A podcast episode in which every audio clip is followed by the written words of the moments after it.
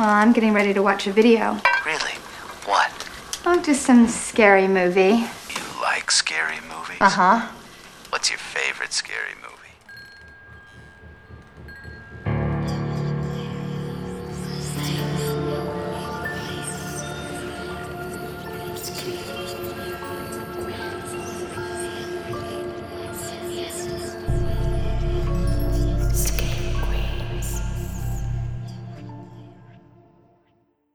Buenas noches, Screamers, y bienvenidos a un nuevo episodio. Mi nombre es Rodrigo Gilbueto y estoy acompañado por el equipo completo, con rima y todo. Fer Yardi, ¿cómo andan? ¿Qué tal? ¿Cómo va? Qué frío que hace, la puta madre. Sí, mal. Yo ya estoy, o sea, frío, seguimos un poco, si bien la cuarentena aflojó un poco, seguimos un poco aislados. Si viene Ghostface a casa, yo le doy un abrazo. ya llegaste al punto donde no tenés problema que te visite, vos lo, lo recibirías contento, ¿no? Se ponen a cucharear. Totalmente. Pero bueno, como bien menciona Yardi, hoy vamos a hablar de la saga de Scream. Para el que no tenga la idea de Ghostface o no tenga el nombre correcto del asesino, vamos a hablar de la saga de Scream en su totalidad. Pero antes, antes de empezar y meternos directamente en esas cuatro películas, quiero traer un poco el episodio anterior, chicos. El episodio de Carpenter que tanto estuvimos trabajando. ¿Qué les pareció? ¿Qué críticas recibieron? A mí me dijeron que es interesante que hablemos de directores en particular, porque gracias al cielo, gracias a Dios, eh, hay mucha gente que le interesa el cine, pero desde un punto de vista más, no te digo técnico, pero tienen ganas de filmar cosas, tienen ganas de, ponerse a producir y de inspirarse por estos, estos entes magníficos como fue Carpenter. Y nuestra opinión al respecto les interesó mucho, sobre todo desde un punto de vista direct directoral. No sé si esa palabra existe, pero por lo menos esos comentarios yo los recibí. Sí, está bueno como cranear, como ir diseccionando todo lo que es la corriente de, de un director, cómo, cómo separa, cómo construye, desde qué mirada arma una película. Y ahí me re gustó la idea. Eh, la verdad que aparte eh, no había visto mucho de Carpenter antes, salvo La Cosa. La verdad que me pareció un director eh, muy copado y muy simpático. Y me, fijé después justo que otros directores que tienen filmografías mucho más amplias que la de Carpenter. Así que por suerte arrancamos por acá. La verdad que los comentarios que recibí fueron positivos. Mucha gente le gustó el estilo del formato de episodio que hicimos. La verdad que eso que ustedes mencionaban es muy cierto. Y, y a mí me gustó también esto de encarar, justamente como Fer decía, encarar las películas de terror, pero desde la mirada justamente de un director, desde una persona en particular y cómo las realiza. Cuál es su punto de vista, sus ideas a la hora de dirigirlas, a la hora de crearlas. Y fue una, un episodio interesante y toda la preparación en sí me gustó. Ver todas las películas de Carpenter estuvo muy piola. Y como bien decís, Jardy, todavía quedan. Empezamos con un peso pesado, pero todavía quedan un montón de grandes directores que se pueden analizar. Así que es un tipo de episodio que más adelante puede volver. Así que si la gente le gusta y lo pide, díganos qué director. Quizás, quizás Craven más adelante. Veremos. Pero bueno, ahora sí. Antes quería tocar un tema que Jardy me lo, me lo mencionó y es verdad, me parece muy importante. Un efeméride quizás. Estamos cumpliendo, cuando se entregue este episodio, vamos a estar cumpliendo un año de Screen Queens. Ya no nos van a bloquear Twitter. Qué suerte. oh Dios, ese bloqueo. Pero, o sea, literalmente, alguien de ustedes del equipo completo, saludos a Hachi que nos mira desde el cielo, pero ¿se imaginaba que íbamos a estar un año haciendo esto? La verdad no lo pensé, no, no me refiero a, a, no lo creía, sino que no, no me puse a pensar en tiempo, sino que bueno, o sea, el tiempo fue pasando y los capítulos empezaron a acumular y nada, acá seguimos. Yo tengo que ser realista. Al principio, cuando empezamos diciendo, bueno, un capítulo por mes, yo dije, sí, esto se puede expandir lo que el tiempo que quiera. Pero cuando nos metimos en esto y empezamos como a decir, bueno, reviews, bueno, versus, bueno, estas ideas, bueno, que estaban geniales, pero dije, uy, esto se va a pinchar de la misma manera que se infló, tipo, va a explotar en tarde o temprano. Quizás después del verano todo les agarra fiaca y no, no va para ningún lado. Y al contrario, volvimos mejor que antes. Tipo, el 2020 lo empezamos con todo. Para mí la cuarentena nos reforzó también un poco. Más allá de que no nos podamos ver y tengamos que hacer todo vía internet. Creo que, que estar en casa más tiempo nos permitió ver un poco más de pelis y mirar todo de una manera más eh, en perspectiva, ¿no? Y entonces poder hablar desde un punto de vista más ¿cómo decirlo? Como realmente prestando atención a lo que hablábamos y lo que decíamos porque estábamos como más metidos en nosotros mismos. Puede ser, ¿eh? es muy cierto lo que decís. ¿Vos, Jardy, qué opinás? Y, o sea, respecto a esto, y puede ser un poco la cuarentena nos tiene reflexivos, pero, pero desde retomando la pregunta de antes, sí, yo también, sí, yo cuando, cuando arranqué, bueno, a pesar de que no estuve en el primer episodio, me acuerdo del primer día que, que grababa ya para, para el episodio de It, que estaba re nervioso y me ponía como decía, estoy seguro que quiero hacer esto, no sé qué, todas las dudas. Y teníamos una listita chiquitita de episodios pensando, estábamos ahí improvisando y de la hora ya estamos para tirar al techo contenido, que tenemos capítulos pensados que podemos estar hasta el 2022 y tenemos ganas, ya tenemos listas enormes. Y es recopado, la verdad, como todo el proceso fuimos creando, armando cosas y está bueno. La verdad que es un proyecto muy lindo que, que sí, siento que en cuarentena igual es verdad que, que es como que tuve mucho más tiempo para preparar algunas cosas que antes capaz quería preparar, pero capaz por la facultad, cosas así, o dando vueltas, eh, se complicó un poquito. Excelente y muy cierto lo que decís porque pueden muchos pensar como, ¿y ahora con qué van a sacar? ¿Qué episodio tienen? Ya no tiene ideas, al contrario. Tenemos un montón de ideas, la comunidad nos dio más ideas todavía y tenemos contenido para tirar al techo. Pero bueno, después de este breve intervalo, hablando de esto que es muy importante y que posiblemente tenga su publicación correspondiente, no sé todavía de qué va a ser el diseño, pero va a haber una publicación hablando del año de Scream Queens, es momento de entrar en la saga de Screams. La saga de Screams, lo dije en plural, no sé por qué.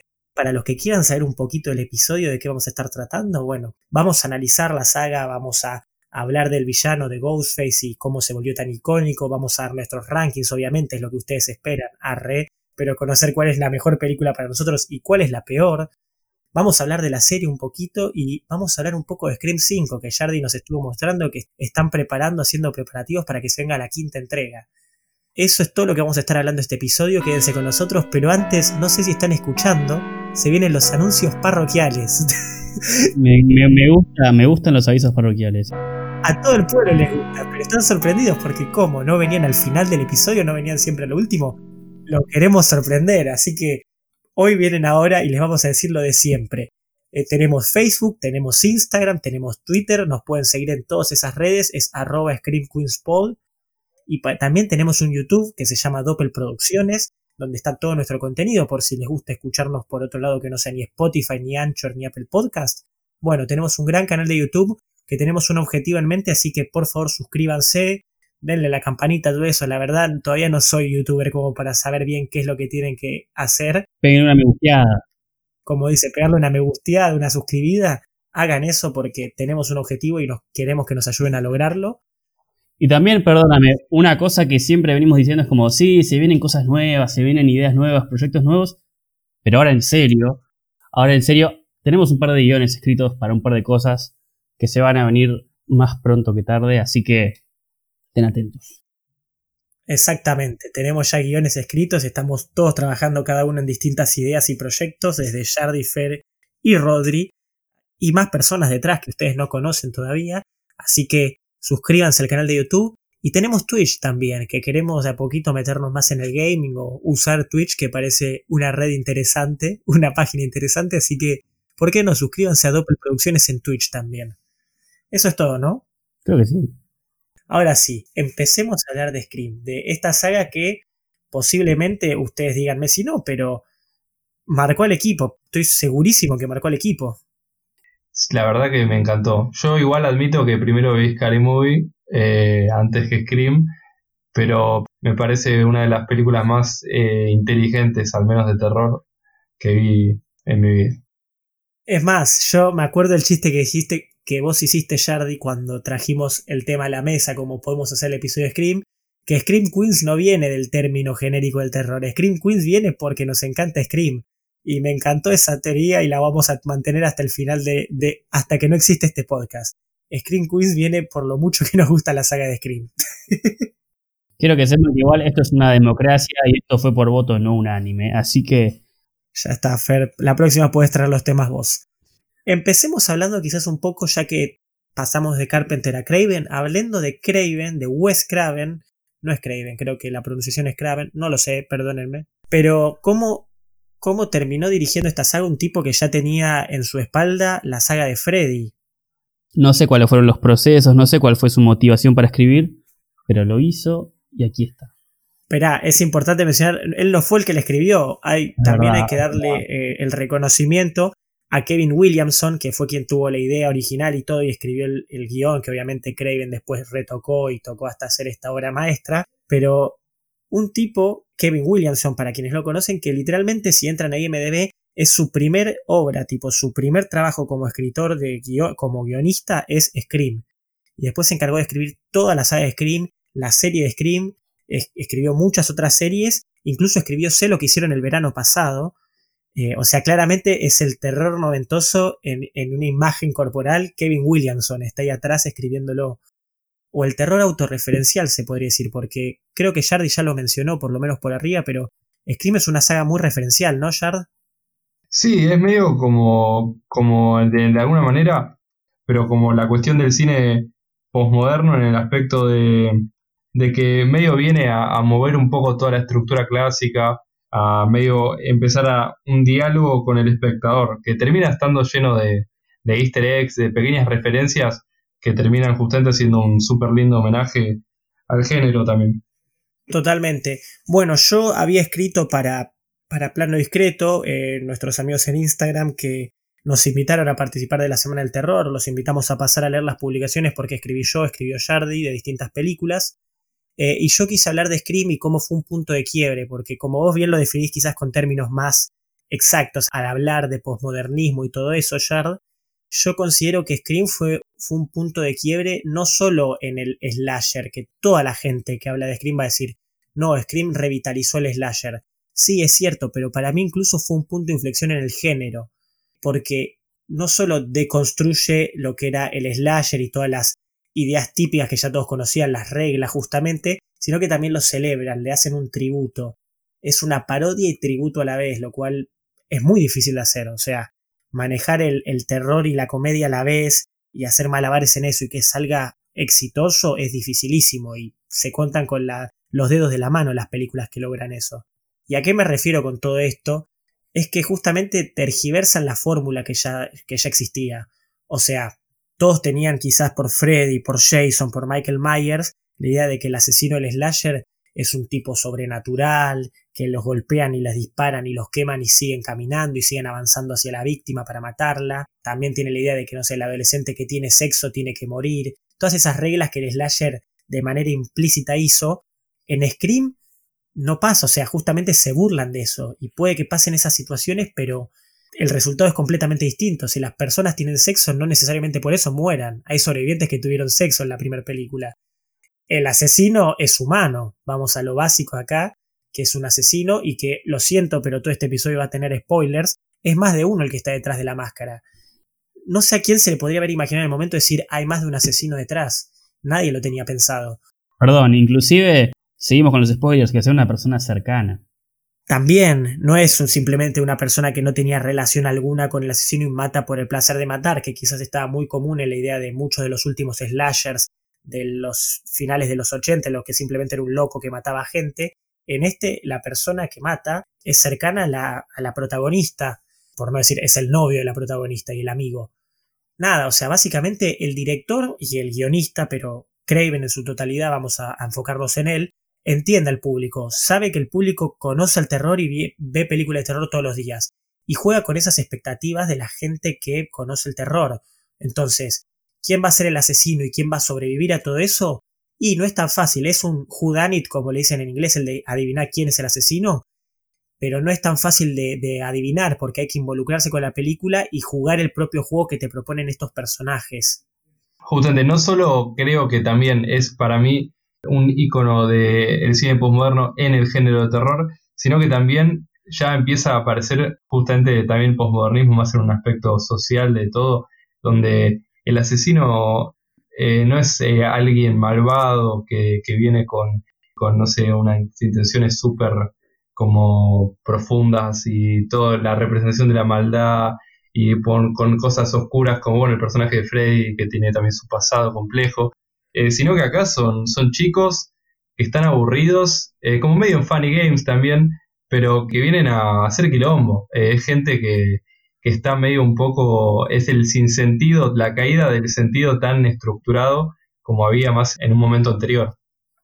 Claro, es, es que básicamente es, al haberse hecho en 1996, representa un cambio de época también.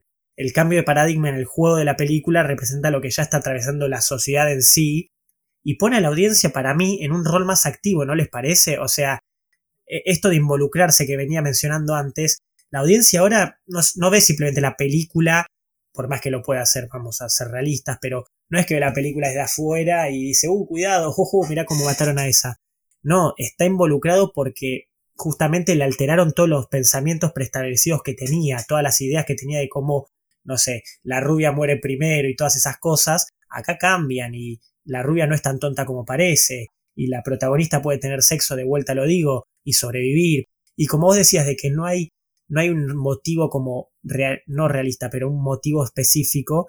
Por ejemplo, el personaje de Matthew Lillard, el personaje de Shai, vamos a decirle que lo rebanco, el personaje de Stu. Un capo. Lo amo. Es un capo, estamos todos de acuerdo con eso. Y el actor es un genio y este personaje me encanta. Pero cuando le dice, ¿cuál es tu motivo para matar a gente? Dice, presión social. y es excelente porque resume esto que estamos tratando de decir que sí, e-, es todo mucho más posmoderno. Gracias Jardy por traer la palabra a la mesa. Sí, sí, sí. Es muy, es muy interesante justamente porque los personajes ya dejan un poco esa estructura tan clásica que vienen a cumplir un, un rol. Y hay personajes un poco más complejos, desde, no sé, Gail Weathers, que medio que es una. es medio como un personaje bastante cínico, egoísta, pero que también es medio la heroína en un punto. Y, y es como que te genera, te, te, te, mueve un poco bastantes cosas que teníamos pre, pre, prefabricadas en la cabeza. Inclusive también, aparte de los personajes, que si bien es verdad que cambian, hay, hay cuestiones, ya dije la palabra y todavía no sé si existe, directorales. Te la tomamos, Fer, te la tomamos. Nice, la, la, voy, a, la voy a publicar en la RAE. cuestiones directorales. Hay un video muy interesante en YouTube que está en inglés que se llama um, Cómo hace Wes Craven para manipular a sus audiencias. Donde te explica todas las cosas que hace con el sonido, todas las cosas que hace con las luces, todas las cosas que hace con la manera de encuadrar, ya estoy podrido esta palabra, pero bueno, la manera de encuadrar y de acercarse a los personajes con la cámara, que te hace realmente interesarte por lo que le pasa a este, a este personaje. No toma una posición lejana y como lo que decís vos, Rodri, de, uy, mira cómo se murió, bueno, bueno, ahora qué va a pasar, no sé qué, sino que realmente estás metido en la situación y bueno, eso justamente es una de las cosas que viene a romper con el esquema más clásico. Claro, incluso juega con eso, ¿no, Fer? Como que en las tomas y los encuadres, vamos a seguir repitiendo la palabra para que Fer se vuelva loco. ¡No!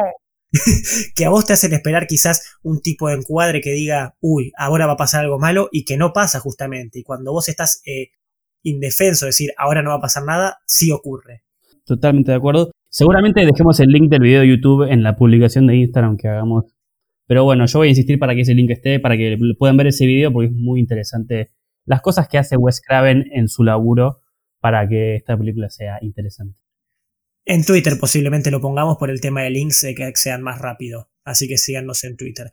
Pero en definitiva, algo que yo quería remarcar, que fue algo que escribí y subrayé, tipo tengo subrayado acá, es que Scream es como una carta de amor al slasher, tipo a todo lo que reinó durante la década del 80, pero es como también una bienvenida a un nuevo terror, más autoconsciente, ¿viste? Y que juega con el espectador. Sí, igual te voy, te voy a decir algo que me van a querer matar.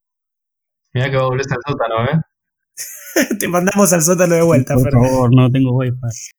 Pero ahora, ahora me perdieron. Scream hace algo muy interesante. Scream hace algo muy interesante. Wes Craven en realidad hace algo muy interesante. Que ya lo, lo, lo dijiste vos, Rodri, con otras palabras. Pero es un tipo que te plantea una situación en donde vos no sabes si tenés que tomar esto en serio o esto en chiste. No sabes si esto es terror o comedia. Y hasta que te terminás de decidir, el tipo ya te manipuló para que entres en su juego. Hay gente que esto le recontra gusta, como sé que es Jardy, porque, eh, bueno, ya dio su opinión de manera muy explícita sobre la saga.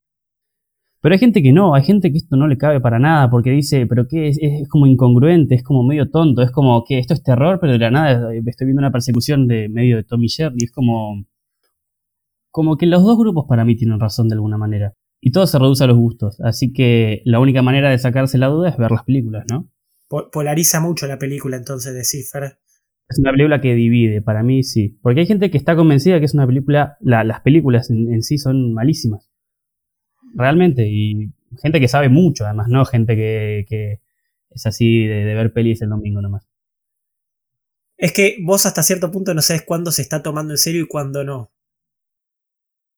Bueno, ya que estamos entonces hablando de la saga en general que vos mencionaste y dijiste todas estas películas hay que verlas, hablemos de la saga, traigamos el ranking a la mesa.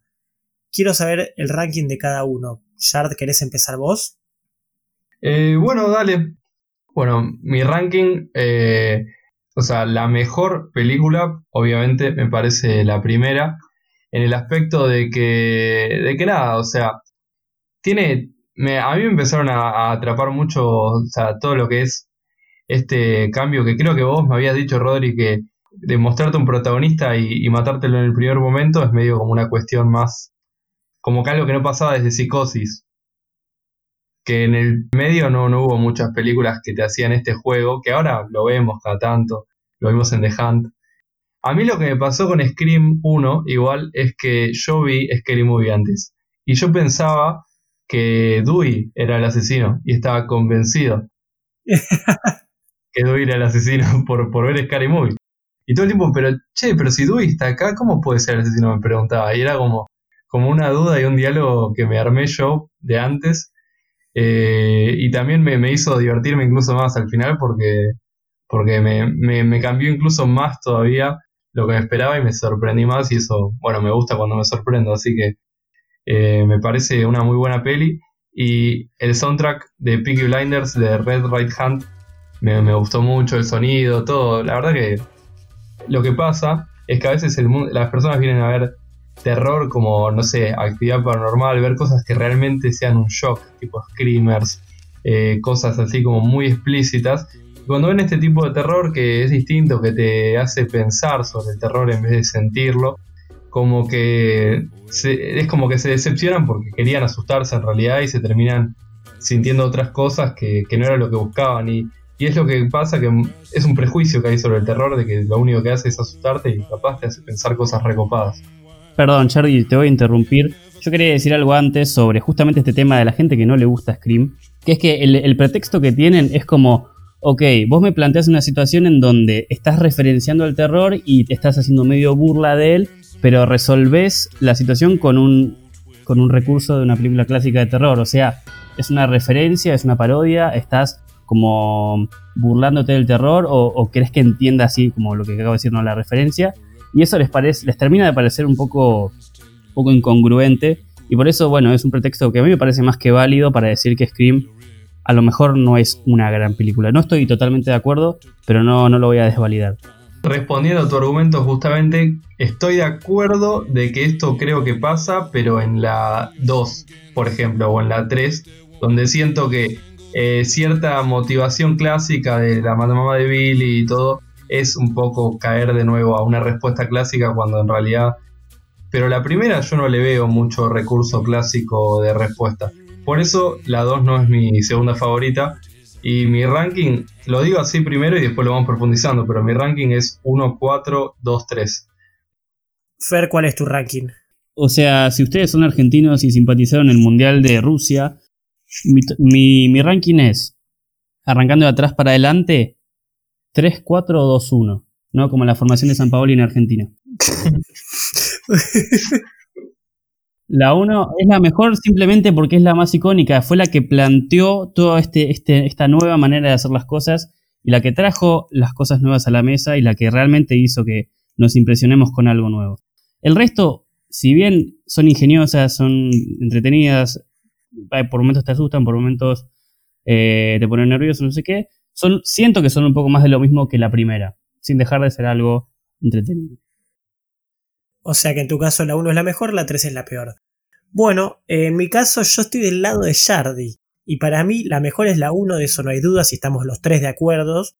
Pero la segunda mejor para mí es la 4. La 4 me gustó más que la 2. Entonces mi ranking es 1, 4, 2, 3. Así que acá estoy del lado de Shardy. Sin embargo, hicimos esta pregunta al pueblo porque sabíamos que todos estábamos de acuerdo con que la 1 es la mejor. Pero quisimos preguntarle a la gente, ¿cuál les parece la segunda mejor de esta saga? Y sorprendentemente para mí, la verdad, no voy a decir estoy decepcionado, pero estoy decepcionado. la gente se puso al lado de Fer y votó, pero enorme, una gran cantidad votó por Scream 2. Digo los votos. Scream 2 recibió 42 votos.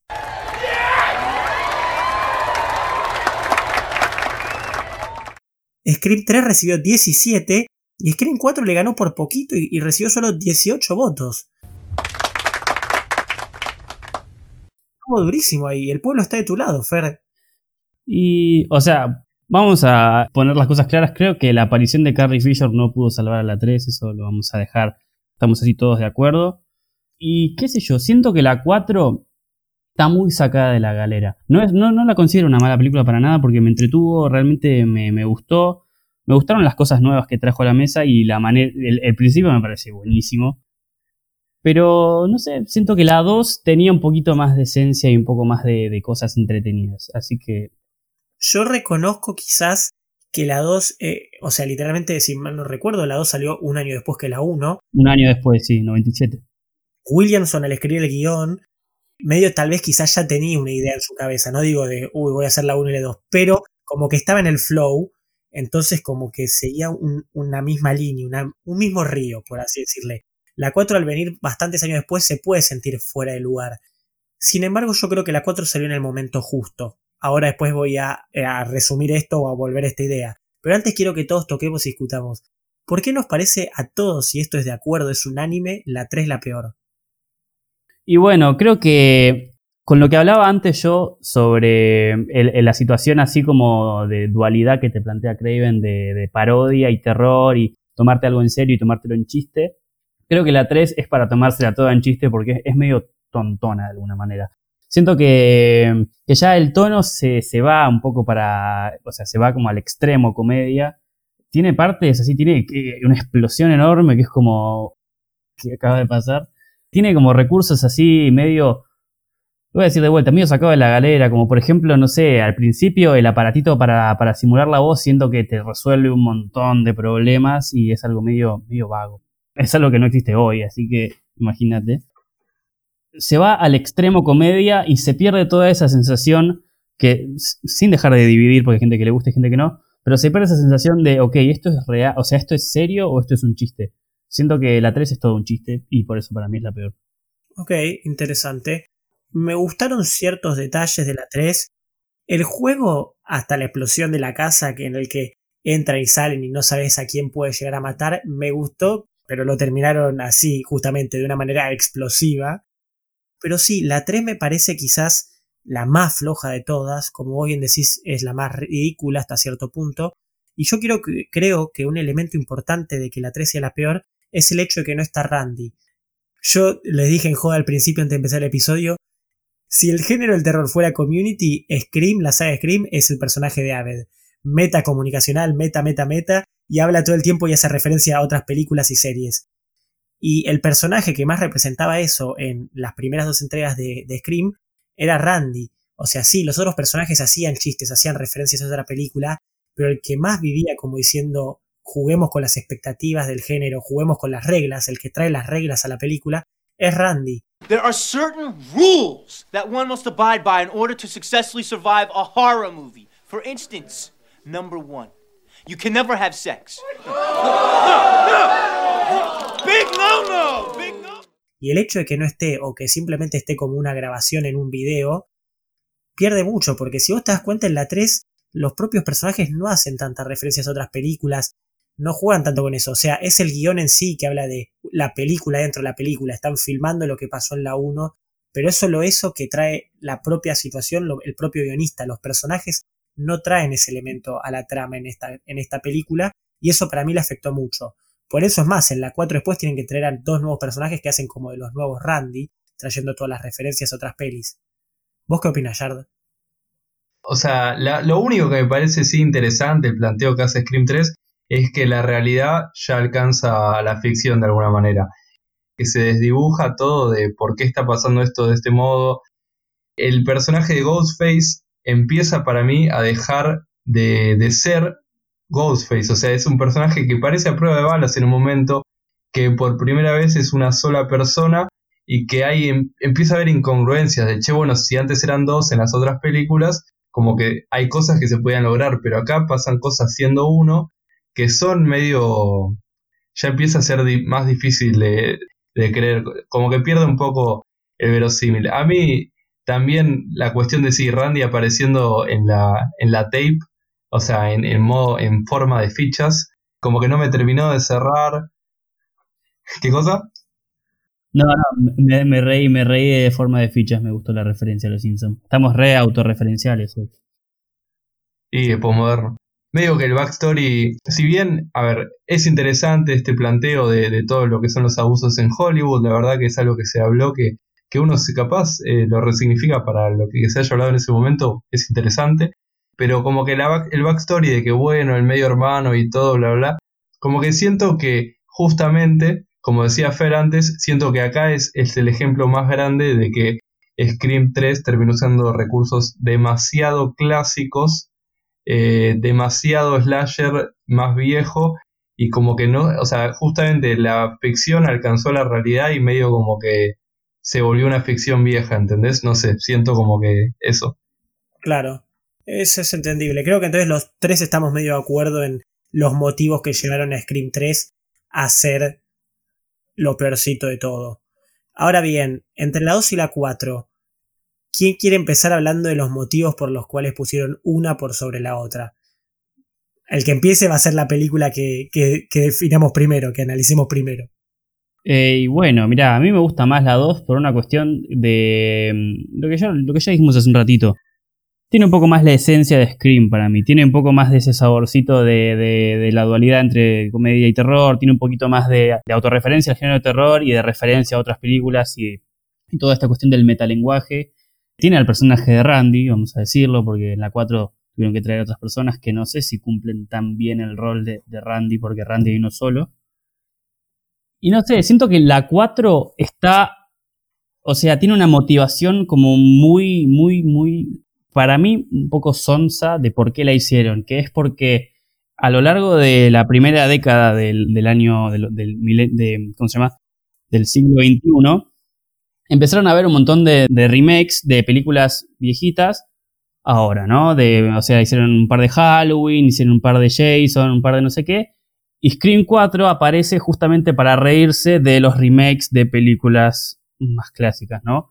Entonces siento que, a ver, se aprovecharon un montón de eso y a ver, ya entendí que es una cosa súper autorreferencial y que es medio parodia y que, bueno, hace todo ese juego. Me pareció un poquito innecesaria a mí. Y entonces, sumado a la cuestión de, mm, del divertimento de la película en sí, creo que está esto que es importante y nada, por eso creo que la 2 es un poquito mejor, nada más. Shard, ¿querés responder? Nada, bueno, una cosa, por ejemplo, voy a empezar por puntos buenos igual a la 2, porque tampoco me parece mala igual. A mí me gustó, por ejemplo, bueno, toma otro estereotipo que no, no había tocado tanto en la primera. Se toma un elemento de, en Scream 2 que es eh, la cuestión de, de, bueno, toma a los am- afroamericanos como los lógicos y los inteligentes, que siempre son los que, o sea, a veces se, lo, se los mostraron en las películas anteriores como más, eh, como más tontos o se los dejaban medio mal parados, eran los que se morían primero, si bien acá también se mueren primeros, parecerían ser mucho más eh, criteriosos y, y los pone como en otro lugar, en otra posición al menos. O sea, ya, ya identificaba que había un estereotipo ahí. Empieza también el debate de la cuestión de, de lo que es la influencia del cine en la gente, la violencia, la imitación, eso está muy bueno. Eh, habla de lo que es la cultura americana, creo que mencionaban a Jeffrey Dahmer. También está bueno eh, toda la cuestión de- del mito de Cassandra, de que toman toda esta cuestión de que la película usa este método, o sea, del teatro adentro de la película, de todo lo que es el de, la cuestión del destino, de que alguien está destinado a la catástrofe y todo esto, y de, cómo en un momento el ojo del destino se fija en ella, creo que es como un detalle, que es interesante. Empiezan también acá, otra cosa que me encanta de la 2 es que empiezan las jodas con Friends, tipo de que David Schwimmer está haciendo de Dewey en la película, cosas así, ¿no? Eh, porque bueno, justamente el personaje de Gail Weather se casó con, con Dewey y a partir de ahí empezaron los créditos de prensa a aparecer como, como Arquette también, como Courtney Cox Arquette creo que era. Y nada, eso fue, fue es como que en la 2 es divertido todo eso, todos esos juegos.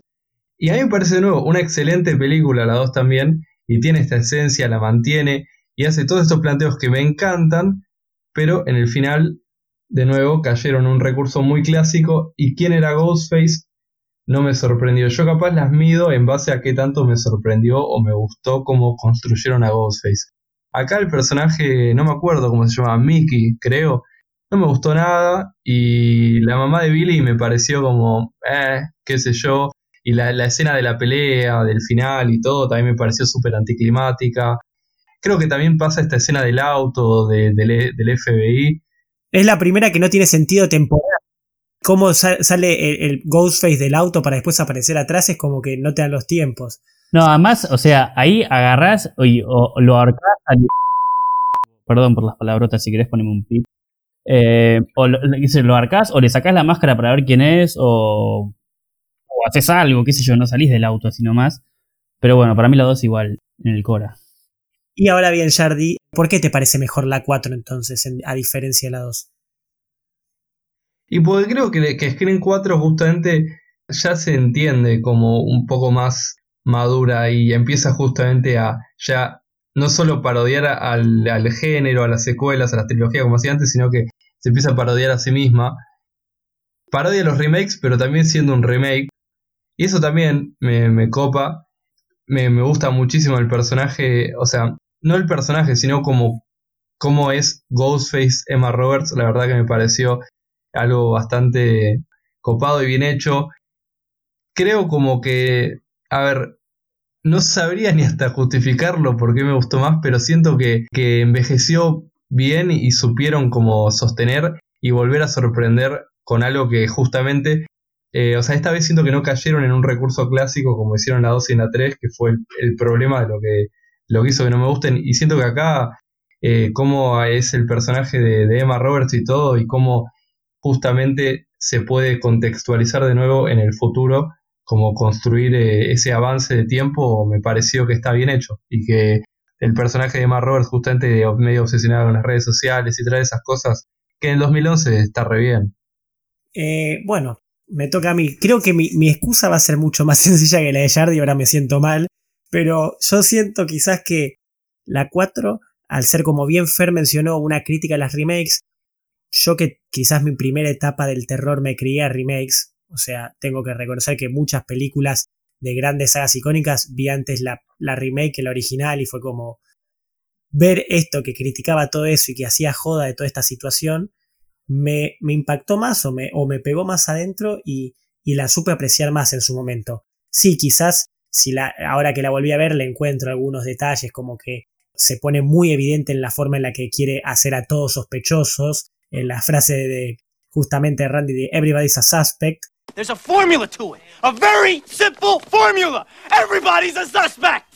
En la 4 no es tan natural, sino como que a todos te los ponen carita amenazante, saliendo de la sombra, lo cual en la 1 no fue tan así. Esos quizás esos pequeños detalles, pero a mí la 4 en su momento cuando la vi por primera vez me impactó más. La 2 es una crítica, a diferencia de la 4 que es a las remakes, es como una crítica, una parodia, un tributo a las secuelas, y sí, lo hace bien y tiene grandes momentos, pero qué sé yo, por ejemplo, para mí una excelente parodia de las secuelas es 22 Jump Street. Esa película es maravillosa en cómo se joda todas las secuelas. Scream tiene grandes momentos, Scream 2, pero nunca me terminó como de, de convencer. Hay momentos en los que es más de lo mismo de la 1. Que sí, está bueno, pero, pero bueno. Algo que le destaco, que algo que iba a traer y que Jardy ya mencionó, es el hecho de cómo hasta cierto punto estuvo adelantada en ciertas temáticas y tramas. Ah, eso. Eso que justo iba a traer y yo mismo me lo autorreferencié. Scream 2 es muy noventosa, a diferencia de la 1.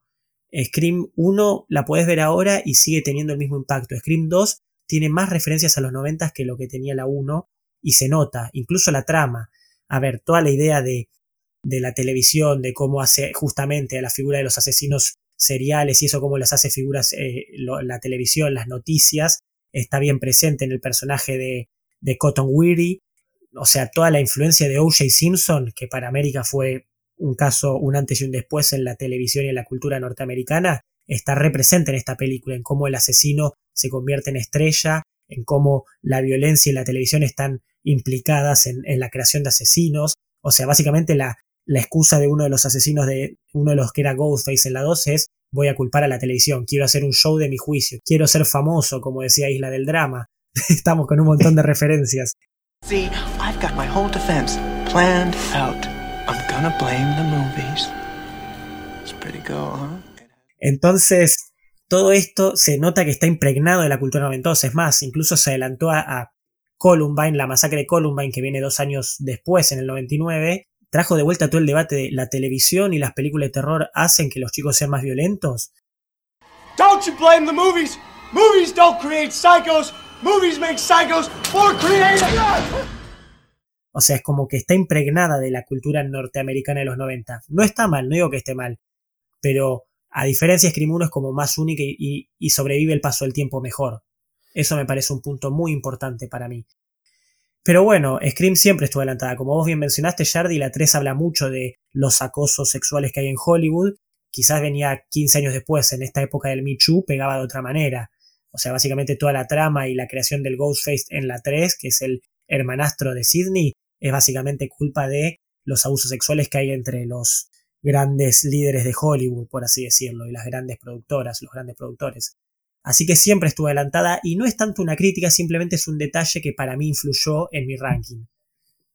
Obviamente, después de escuchar este episodio queremos saber tu ranking, déjalo en los comentarios, decinos en Instagram, queremos saber cuál te parece mejor, la 2 o la 4, ¿por qué? Porque ya todos estamos de acuerdo que la 1 es la mejor. Pero bueno, ahora quiero charlar un poco de Ghostface, de cómo se volvió icónico. ¿No les parece? Se volvió uno de los asesinos del terror, ¿viste? Cuando hablas de como de los grandes asesinos del terror, que tenés a Freddy, tenés a Jason, tenés a Michael Myers y tenés a Ghostface.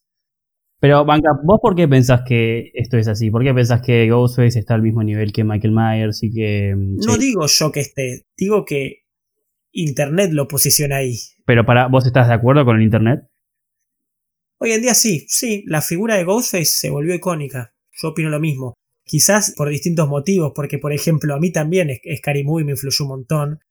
Y, y, y, eso le explotó un montón, por lo menos en Argentina, ¿vieron? En Argentina Scary Movie pegó mucho, por lo menos la 1. O sea, tengo amigos que literalmente le siguen diciendo a la máscara de en, ni siquiera le dicen la máscara de Scream, dicen la máscara de Scary Movie. y es que sí. Entonces, yo creo que hoy en día ya se volvió la máscara en sí, se volvió icónica. No importa quién esté detrás de la máscara. La figura, la sombra con la máscara gritando, se volvió algo icónico del terror. ¿Vos qué opinas, Jardy? Defendeme. Yo, yo tengo, yo mismo, no sé, ya me vieron ustedes, yo tengo dos máscaras de, de Ghostface, porque una se la regalaron a mi viejo en el trabajo porque hicieron una, una fiesta temática de Scream y todos tenían la máscara de, de Ghostface. Excelente. Sí, y, y, entonces siempre es algo que, una máscara que tengo, eh, es algo que literalmente es de mis primeros recuerdos, pues habrá sido en el 2000, 2001 que, que tuve esa fiesta en laburo y la tengo ahí y siempre la, usé para un montón de Halloweens y siempre me copaba, a pesar de que no había visto la película todavía. Y, a mí me parece que capaz por eso, pero me parece que, que, está totalmente presente. He visto, mismo hay una página que parodiaba canciones con eh, figuras del terror y estaban Ghostface, Freddy, Michael Myers y Jason y eran esos, eran como los cuatro icónicos y estoy de acuerdo, es como que siento que mm, el personaje de Ghostface es muy icónico porque Ghostface no es alguien, sino que es un concepto que, que trasciende y que tiene muy, que, mucho que ver con ciertas cosas de la vida real, de que cualquiera empieza a plantear que, que, no es el terror malvado de, che, mira esta persona perturbada, sino que es una máscara que todos podemos usar como medio concepto antihéroe, como, viste, hay cosas como los superhéroes que, bueno, todos pueden ser, no me acuerdo qué superhéroe, como, todos pueden ser Batman, ¿no? Pero, y acá todos pueden ser Ghostface también. Cualquiera puede cocinar. Ja. Claro, exactamente. Uh, hay que después contar el número de referencias que hubo en este capítulo. Pero, pero sí, como bien dice Jardy, o sea, como cualquiera con una máscara puede ser un superhéroe, cualquiera con una máscara puede ser un asesino. Y al ser así, que incluso creo que justamente la, lo que te muestra la saga es que no importa quién esté detrás de la máscara, la propia máscara genera miedo, eso la transformó en un icono, voy a volver a repetirlo, pero porque es la idea incluso comunicacionalmente, no voy a traer a Pierce ni nada, pero un icono del género del terror. ¿Vos, Fer, no estás de acuerdo? ¿Sabes por qué estoy de acuerdo? Por una cuestión de la simpleza. Lo dijo Jardy. Lo dijo Jardy eh, con su, su hermosa historia sobre sus Halloweens con, con su padre y sus máscaras. Está en la simpleza de la máscara en sí, del, del ¿cómo se llama? Del el vestuario del antagonista. Porque es cualquiera con una, con una capuchita negra y la máscara, ¿entendés? Entonces, cualquier cosa puede ser Scream. Entonces, en esa simpleza está esa iconicidad. Porque viene a romper justamente con un tipo como, no sé, como Freddy, que tiene un 15 kilos de maquillaje en la cara. Y si bien el tipo también es icónico y también es una figura del terror, era difícil ser Freddy. En cambio, Scream es un tipo que no habla, que tiene un cuchillo, que cualquiera tiene un cuchillo, que corre, que se cae, que le quiere clavar algo a alguien y le erra. Siento que la, gente se sintió más identificada con él, o con ella, porque puede ser una mujer también. Y en esa simpleza está eh, la iconicidad, ¿no? Y el sentirte identificado y en que te pones una máscara de 15 pesos que te compras en cualquier lado y ya sos, ya sos eh, vos. Me quedé pensando que es verdad que le pegan un montón de veces. Quizás no es tan efectivo ni sanguinario como los otros, pero está en ese panteón. Logró meterse en ese panteón. Bien por Wes Craven que metió a dos íconos del terror como son Freddy y Ghostface. Ahora bien, justamente hablando de la máscara y lo icónico, qué locura que la serie decidieron cambiar la máscara, ¿no? Porque para el que no lo sepa o el que no lo quiera reconocer, hay una serie de Scream que tuvo dos temporadas y una especie de remake, como si fuera una tercera temporada, pero con la máscara original, que yo no lo vi, tengo que reconocer la remake. Pero la serie que duró dos temporadas en MTV, si mal no recuerdo, y está en Netflix, le cambiaron la máscara rarísimo, ¿no? Qué guilty pleasure que es esa serie. Totalmente, totalmente. Es, a mí me pareció rarísimo que hayan hecho una serie, ¿no? Como, como que, ah, ok, ya tenemos cuatro películas y una serie de un montón de capítulos. Fer, te puedes sincerar acá. Decilo, decilo que no quieres decir, decilo. No, no sé por qué no la vi. Ahí está, eso. no la vi, pero digo, ok, ¿cuál, fue la necesidad? ¿Fue el dinero acaso? Porque no lo sé.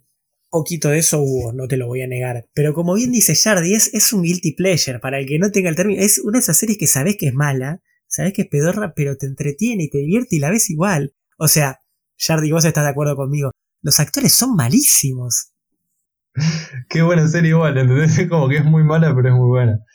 A mí lo, lo único que me gustó es los nombres de los episodios que son como tributos a más películas de terror todavía. Ah, ni me acordaba de eso. Voy a meter un comentario paréntesis acá. Yo creo que eso que acabaste de decir, no sé si fue Rodri o fue me fue quien lo dijo, pero que es algo que es, malo, pero es bueno porque te divierte, no sé qué. Creo que ese es otro de los argumentos que tiene la gente que dice que Scream no es una buena película, porque es re fácil camuflar las cosas que, que no están tan buenas, que son medio pedorras, porque si total todo es una parodia, es como, eh, nos tendríamos que reír todos juntos de esto, no es que, que no se me ocurrió nada mejor, ¿entendés? Es como que se difumina todo ahí y hay gente que eso no le cabe, así que a tener en cuenta. Pero no muchos logran hacerlo, que le salga bien eso. Totalmente, porque mm, obviamente que está jugando con un, con un límite redifuso que es complicado y sabes que no, no, a todo el mundo le va a gustar. Y bueno, pero la gente a la que no le gusta tiene ese, ese argumento donde podés camuflar cosas medio pedorras en la, en la parodia. No, please don't kill me, Mr. Ghostface. I want to be in sequel. Fer lo tocó y no lo quería olvidar, que dijo, qué difícil es hacer esto en serie, pasarlo a serie. Un punto a favor que ellos mismos lo reconocen en la serie, de cómo podrías hacer un slasher en formato seriado, hablando justamente de las reglas y eso, y que dicen es imposible que esto sea formato serie porque terminaría pronto, o si no se vuelve muy aburrido, si no lo terminas pronto, porque si el tipo no mata, la gente se aburre, y si los mata muy rápido, termina. Entonces, hay un juego ahí que sorprendentemente a mí, en los tiempos, por lo menos de la primera temporada, la segunda podemos debatir si fue necesaria, ¿no?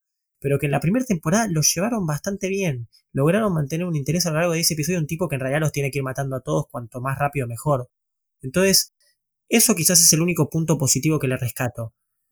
Que reconocen lo difícil que puede ser manejar un, una serie de terror. De por sí son difíciles de hacer las series, por muchos motivos que algún día podemos analizar, terror en series y terror en cine. Pero al mismo tiempo reconocen que hacer un slasher, porque una cosa es hacer una serie de terror psicológico y una serie de terror slasher es muy difícil y los casos que hay son muy pocos. Es más, una de las pocas series que se llama slasher es antológica. Y esta es una de los pocos que intentó hacer eso y la primera temporada lo resolvió bastante bien y eso yo lo valoro, que experimenten y prueben esta idea. Quería comentar una cosa que vos decías por qué cambiaron la máscara, retomando eso. Yo creo que es un tema de copyright que escuché por ahí. ¿Ah, sí? Sí, yo cre- escuché, no sé, también que, que justamente otra gente intentó hacer otros cortos de homenaje a Scream y tuvieron problemas de copyright. Lo leí en un Reddit. No sé si qué tan verídico es, pero por la máscara es como un trademark. Mira, no sabía que había tantos problemas de derechos con el tema máscara. Perdóname, no, no sabemos, no, no- creo que ninguno está seguro si la productora que financió la serie es la misma que trabajó en las películas y entonces tal vez al, cambiar ahí hubo algún problemita. Pero bueno, quizás fue uno de los puntos más observados y discutidos de la serie, el tema máscara. Por lo menos Jardy vos dirás después tu veredicto final de la serie, pero yo considero que es mala, pero que intentó algo interesante de manera mala, pero me entretiene.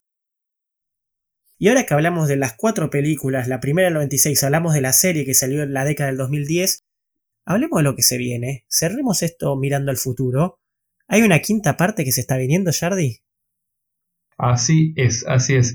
Bueno, medio que, que a mí me, me daba curiosidad y lo, intenté preguntar y tuve algunas respuestas interesantes en Instagram cuando lo preguntamos de qué va a tratar, ¿no? Porque la primera habla sobre los slashers, la segunda sobre las secuelas, tercera sobre las trilogías, la cuarta medio sobre los reboots o los remakes.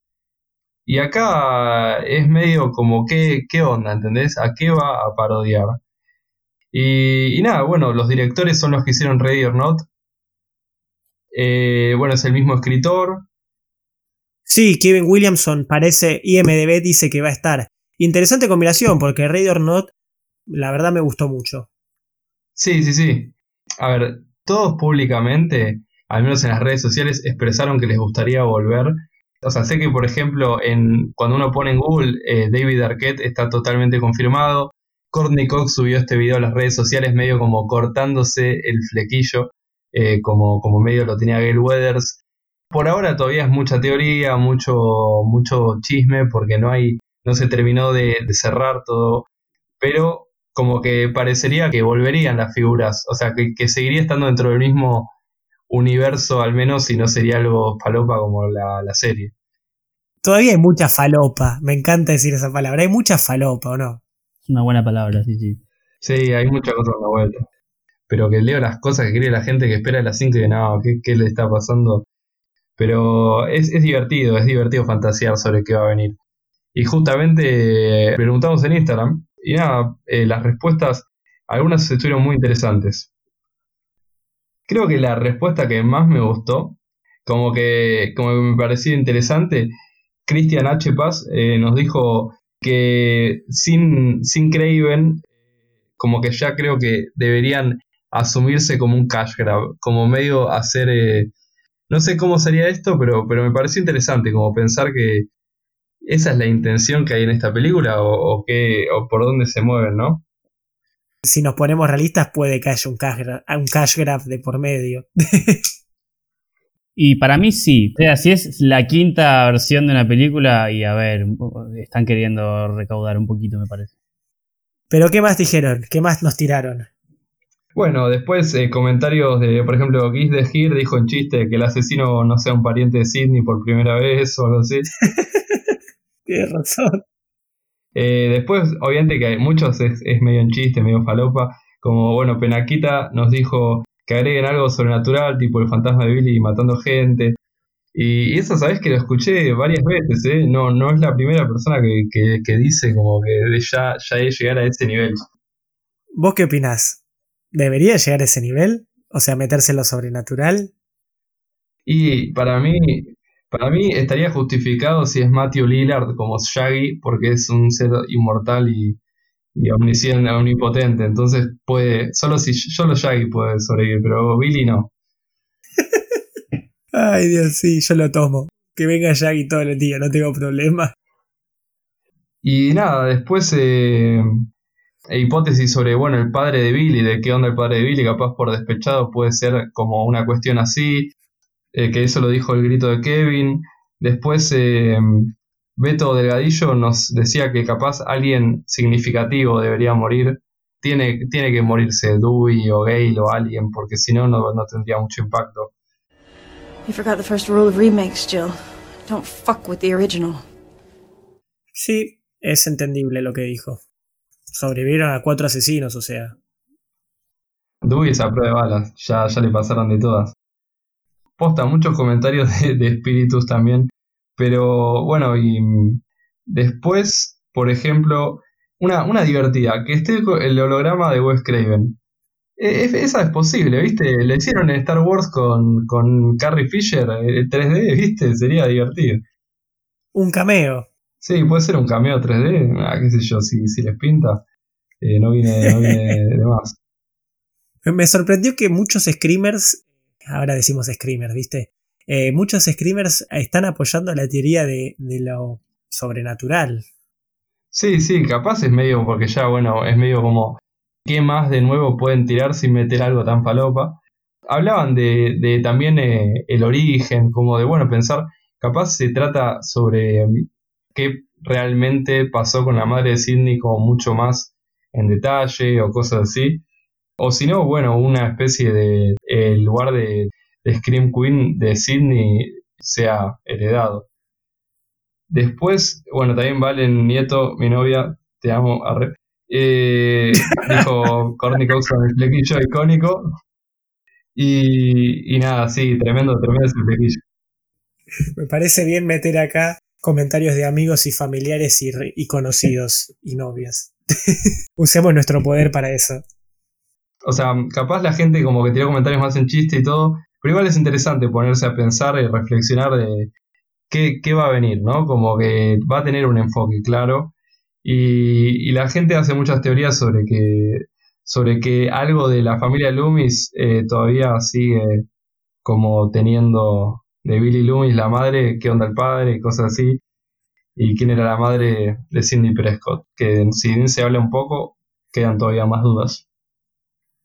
Me sería muy entretenido ver cómo Sidney mata a toda la familia Loomis. Tipo, ya mató al hijo, ya mató a la madre, es momento de matar al padre. Es la nueva Ghostface ella. Claro, Aniki. Opa, eso sería interesante. Pero bueno, ¿qué están esperando de las 5? También nos lo pueden dejar en los comentarios, chicos. Espero que dejen muchos comentarios porque les dejamos muchas preguntas al pie para que ustedes respondan y nos digan. Así que bueno, ¿vos qué opinás, Fer? ¿Qué esperas de la quinta? ¿Querés que te sea sincero? Creo que ya sé tu respuesta. No, realmente me parece que, o sea, si vas a hacer una película, la versión 5 de una película casi 20 años, no, sí, más de 20 años después de, de la original, a ver, un poco de interés económico por sobre todo el resto de las cosas, ¿no? Ay, ¿no? O sea, la están haciendo genuinamente porque la gente le gusta Scream. O sea, el título Scream vende y saben que la gente le va a ir a ver, sí, o sea, si no seguimos en cuarentena.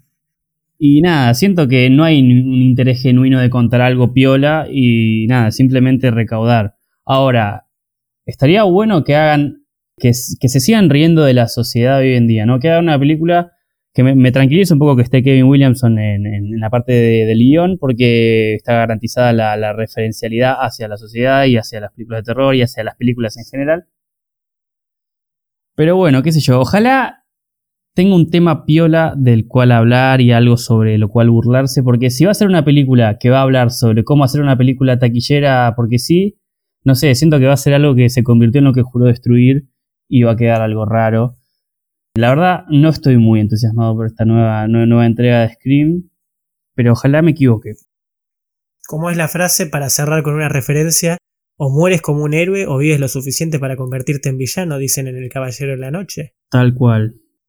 You either die a hero or you live long enough to see yourself become the villain. Bueno, creo que no tenemos más para hablar. Hablamos de un montón de cosas. Posiblemente este sea nuestro episodio más largo hasta el momento, porque hablamos de todo. La verdad que fue el episodio de sagas que más nos metimos. Es más, yo no tenía muchas notas porque ya lo veníamos hablando hace tanto tiempo que, que lo tengo todo en la cabeza. Pero bueno, por fuera de la joda y todo eso, esperemos que les haya gustado. Dejen comentarios respondiendo lo- las preguntas que les hicimos porque realmente queremos saber su opinión. Como ya saben, respondemos mensajes privados, respondemos todos los comentarios y cuéntenos qué opinan de la saga de Scream. Mi nombre es Rodrigo Gilhueto, hoy estoy con Shardy, estoy con Fer y no queda más para decirles que buenas noches, Screamers. Buenas noches. Buenas noches.